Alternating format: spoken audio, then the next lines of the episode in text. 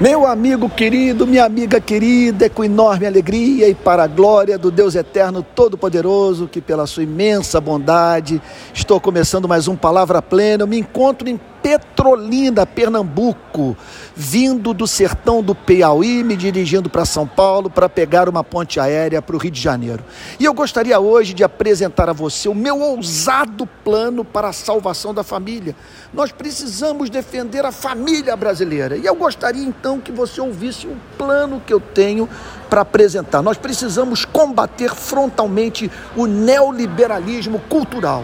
E aqui vai o meu plano eu gostaria de um dia testemunhar político profissional brasileiro que diz que é a favor da família fazer a seguinte defesa da família brasileira. Abre aspas. Povo brasileiro, diz a Constituição Federal que a família, a base da sociedade, tem especial proteção do Estado Querem, contudo, destruir a família. Nome de Deus, eu assumo os seguintes compromissos perante os meus eleitores.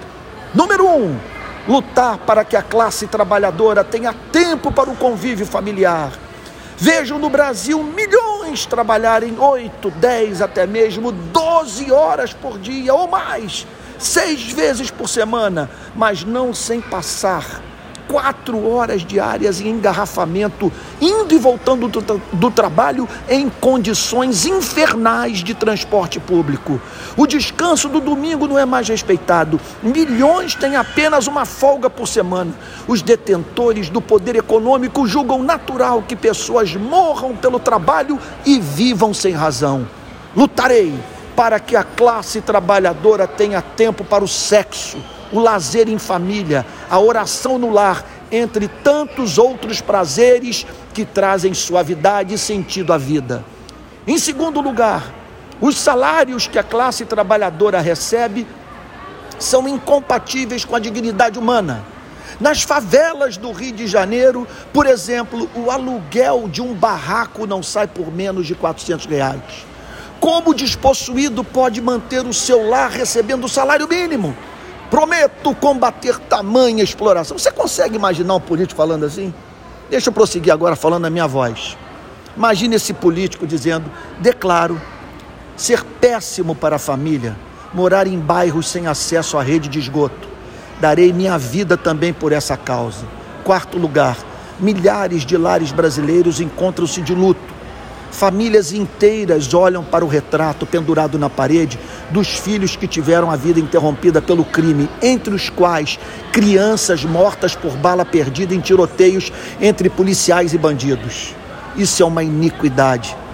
O meu Deus não tolera que a vida do necessitado seja de tal maneira trivializada. Em quinto lugar, a Constituição Federal declara é dever da família, da sociedade, do Estado assegurar à criança, ao adolescente e ao jovem, com absoluta prioridade, o direito à vida, à saúde, à alimentação, à educação, ao lazer, à profissionalização, à cultura, à dignidade, ao respeito, à liberdade e à convivência familiar e comunitária, além de colocá-los a salvo de toda forma de negligência, discriminação, exploração, violência, crueldade e opressão. Pergunto a você, e aqui eu fazendo o papel do, desse político que não existe. Eu não conheço um com esse discurso.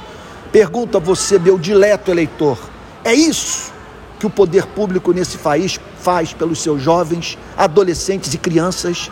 Haverei de combater. Imagina esse homem dizendo assim: haverei de combater sem trégua essa omissão criminosa que destrói a vida dos nossos filhos. Em sexto lugar, as condições subhumanas de exercício da atividade profissional, a precarização do trabalho, a falta de um sistema de proteção social para essa massa de trabalhadores que carrega o país nas costas, fazem milhões se drogarem. Cresce o número o, cresce o consumo, perdão, desregrado de bebidas alcoólicas. A classe média vive à base de ansiolítico.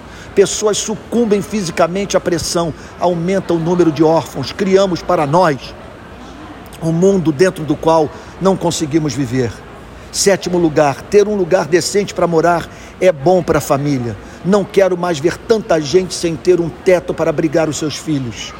Oitavo lugar, haverei de investir em creches, milhares de creches, escolas de tempo integral, todas com bibliotecas e quadras esportivas. Pai e mãe não podem mais sair para o trabalho a fim de deixar filho na rua para ser adotado por bandido. Nono lugar, eu tenho um sonho: fomentar a igualdade de oportunidade de vida. Quero ver a família do pobre ascender socialmente pela via da educação de qualidade e do trabalho.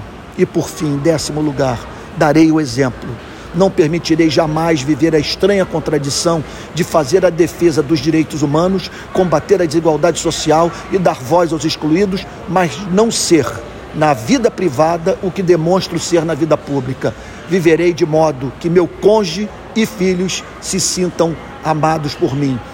Pastor e político que dizem defender a família, mas não inclui, não incluem essas pautas no seu discurso são traíras, estão enganando a você.